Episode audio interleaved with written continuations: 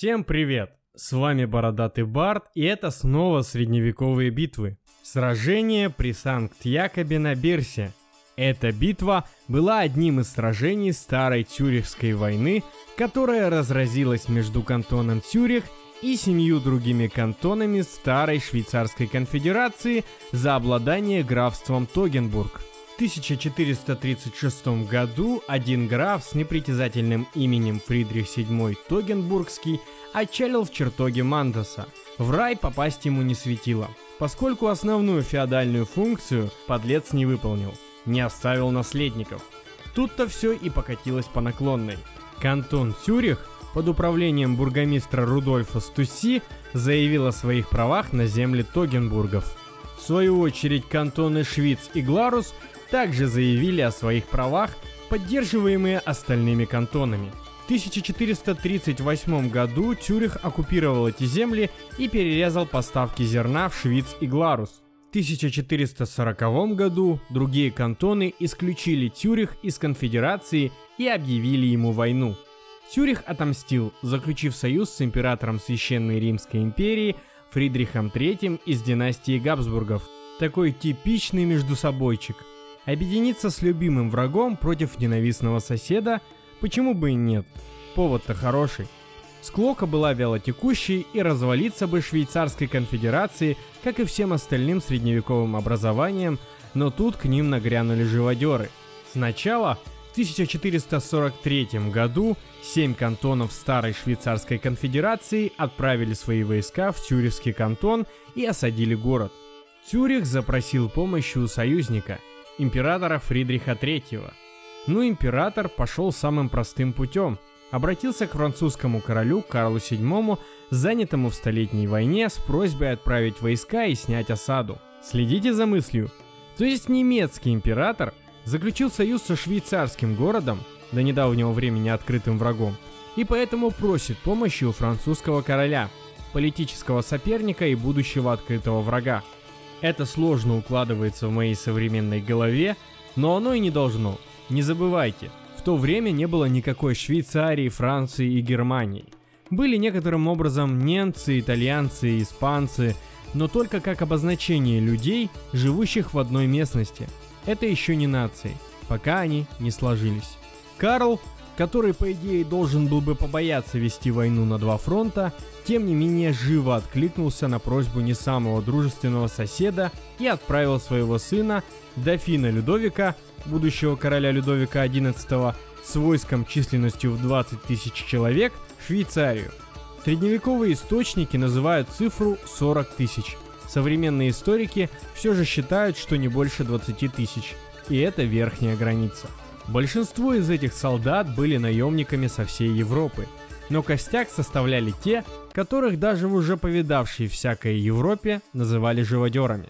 В современной исторической литературе их называют вольницей арманьяков, по имени их командира графа Бернара де Арманьяк или просто арманьяки – как только французы вступили на территорию Базельского кантона, швейцарские полководцы, располагавшиеся в Фарнсбурге, решили отправить против французов небольшой отряд 1200 бернцев и 300 базельцев. Тут отступление буквально на пару абзацев. Проблема дофина Людовика, помимо гейского имени, была в том, что он прослыл тряпкой. Поэтому Карл, с одной стороны, попытался таким образом сыночка заставить повзрослеть. С другой стороны, в войне с Англией возникла пауза, и надо было занять целую армию наемников. Наемники Столетней войны – нечто трудноописуемое, но я постараюсь. Эти люди были войной, они на ней выросли, возмужали, они жили смертью и кровью, и они совсем ничего не знали о дембеле. Собственно, распустить наемные банды было реально проблематично. Когда война оканчивалась, деклассированный наемник, если он не был рыцарем-помещиком, не находил себе места – с приобретенными на войне навыками крестьянин уже не годился быть крепостным. В городе на демобилизованного смотрели с опаской, и не без причины. Главный рынок наемничества представляла Фландрия, особенно Брабант, откуда брабансоны. Так как в этом углу Европы было удобно вербовать и Германии, и Франции, и Англии. Уже в 1171 году между Фридрихом Барбаросса и французским королем Людовиком VII было заключено взаимное обязательство не терпеть в своих государствах бесславных людей, брабансонами или катарелями называемых. Ни один их вассал не должен был допускать, чтобы такой человек, то есть бывший наемник, женился на их земле или поступил на постоянную службу. За предоставление работы и угла демобилизованному епископ отлучал от церкви, а соседи силой принуждали выгнать демобилизованного. Через 8 лет Латеранский собор грозил сильнейшими карами против наемников всех категорий и национальностей, а в 1215 году Великая Хартия Вольности вовсе запрещала наемничество. В этих условиях, вызываемые к существованию каждой войной наемники по неволе, как люди, которых демобилизация ставила вне закона, складывались в тесно сплоченные товарищества, компании – в особенно трудном положении оказывалась Франция в перерывы Столетней войны. Но чтобы дать отпор английским наемным войскам, французы были вынуждены завести у себя многочисленные наемные армии. Когда война затихала, на территории Франции оказывались поставленные вне закона, но крепко сплоченные английские и французские компании по типу акционерных обществ. Предводимая протопопом Арно де Серволь банда так и звалась общество для достижения прибыли. В общем, рыночек решал. Компании делили между собой страну и грабили каждая свой участок. В 1362 году, когда против них было мобилизовано феодальное ополчение, компании собрались близ Леона, в числе до 15 тысяч бойцов, и в сражении при Бринье на голову разбили графа Таннервилля с ополчением Бургундии, Шалона и Леона – Королевские силы были окружены, потеснены, и бой решил удар во фланг. Цитата из источника. Банды лезли тесно сплоченными рядами, как щетка. То есть мы имеем, по-видимому, косплей шотландцев, но не тех, которые из храброго сердца, с деревянными палками, а реальных, с минимум четырехметровыми пиками, с длинными стальными наконечниками. Франция которая тогда как раз-таки вступила в начало абсолютизма, имела у себя на территории армию, которая в любой момент могла от безделья начать грабить, насиловать и убивать, причем не обязательно в этом порядке. Французские помазанники божьи проявляли чудеса вертлявости, чтобы лихим парням было чем заняться. Из особо примечательных выкрутасов однажды наемников удалось заманить в крестовый поход против турок. В другой раз в Испанию поддерживать претендента на престол – а в этот раз знаменитая извращенной жестокостью огромная компания, прозванная живодерами, вместе с нелюбимым сыном была отправлена в мерзкую глушь, бедную неприветливую Швейцарию. Место глухое, все вокруг чужое, грабь не хочу. И овцы, и волки, и пастух при деле. Все, казалось бы, удалось и устроилось как нельзя лучше. Но тут опять влезли швейцарцы и все испортили. Погоняло живодеры – кстати, это перевод французского слова «экорше», которое можно перевести точнее как «обдиратели». Это то, что они бы сделали с любым, кто попадется к ним в руки. Хохма в том, что ввиду дороговизны одежды тебя обдирали, оставляя голым, а потом, если господам французам было скучно, то сдирали кожу, как кору с липового дерева. И происходило это достаточно часто. Живодеры лишь слегка углубились на территорию кантонов – и даже еще толком ничего не успели сделать, но то, что они успели, уже поразило маловпечатлительных швейцарцев яркими эмоциями прямо в сердечко. Именно поэтому командиры кантонов не выдержали и отправили 15 сотен против фуражеров французов, чтобы хоть как-то сдерживать их террор. Предполагалось, что эти 15 сотен будут отпугивать мелкие шайки живодеров, пока собирается большая баталия – но самим парням, которые составляли этих 15 сотен, видимо об этом сказать забыли.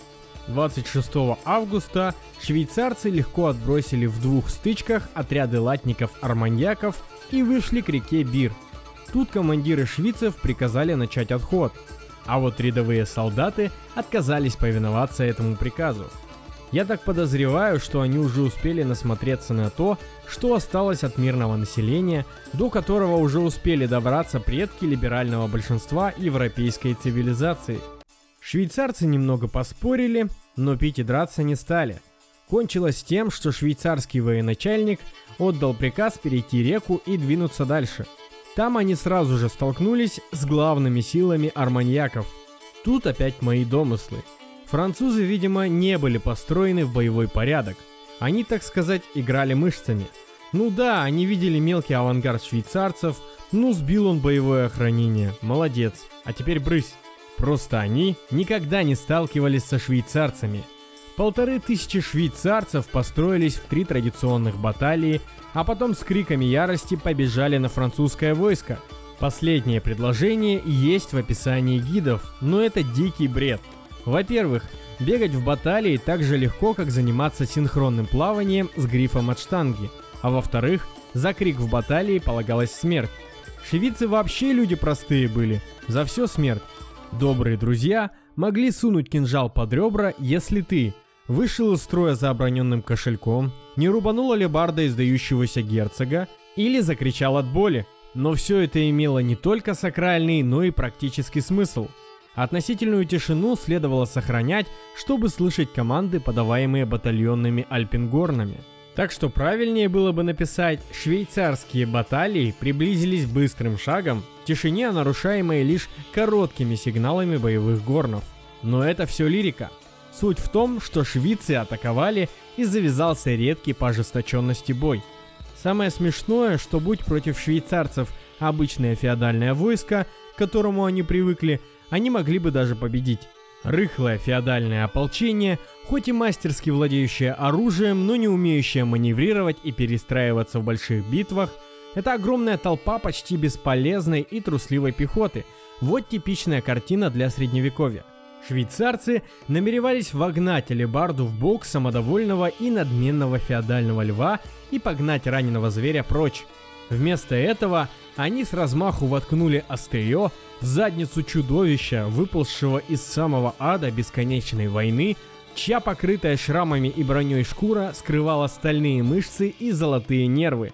Сокрушительного удара не вышло. Швейцарцев стремительно атаковали тяжелые всадники. Не менее тяжелая и полностью отмороженная пехота живодеров смогла остановить баталии и заставила завязнуть в ней.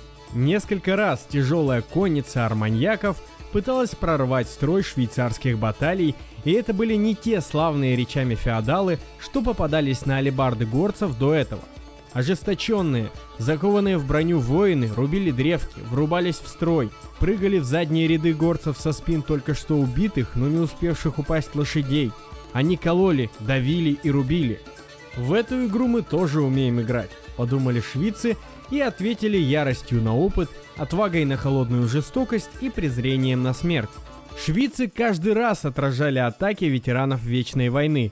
Однако в перерывах между атаками швейцарский строй постоянно подвергался обстрелу лучников Уэльса, арбалетчиков из Италии и аркебузиров со всей Европы. И каждый из этих стрелков был профессиональным убийцей.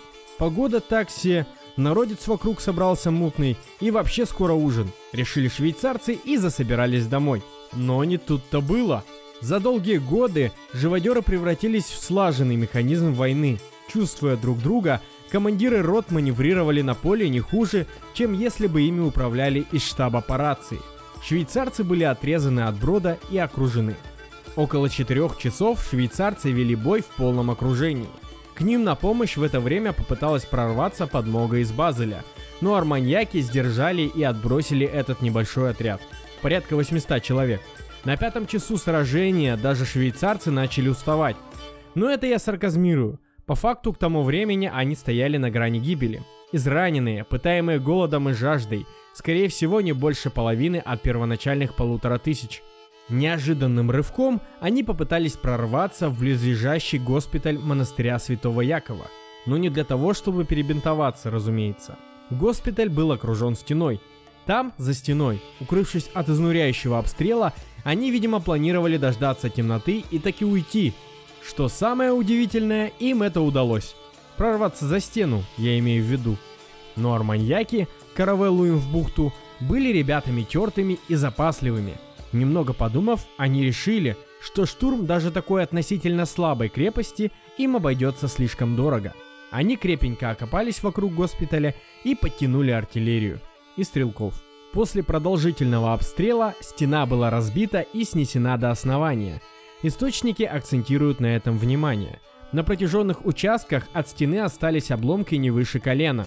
Живодеры попробовали швейцарцев на зуб и теперь относились к ним с уважением.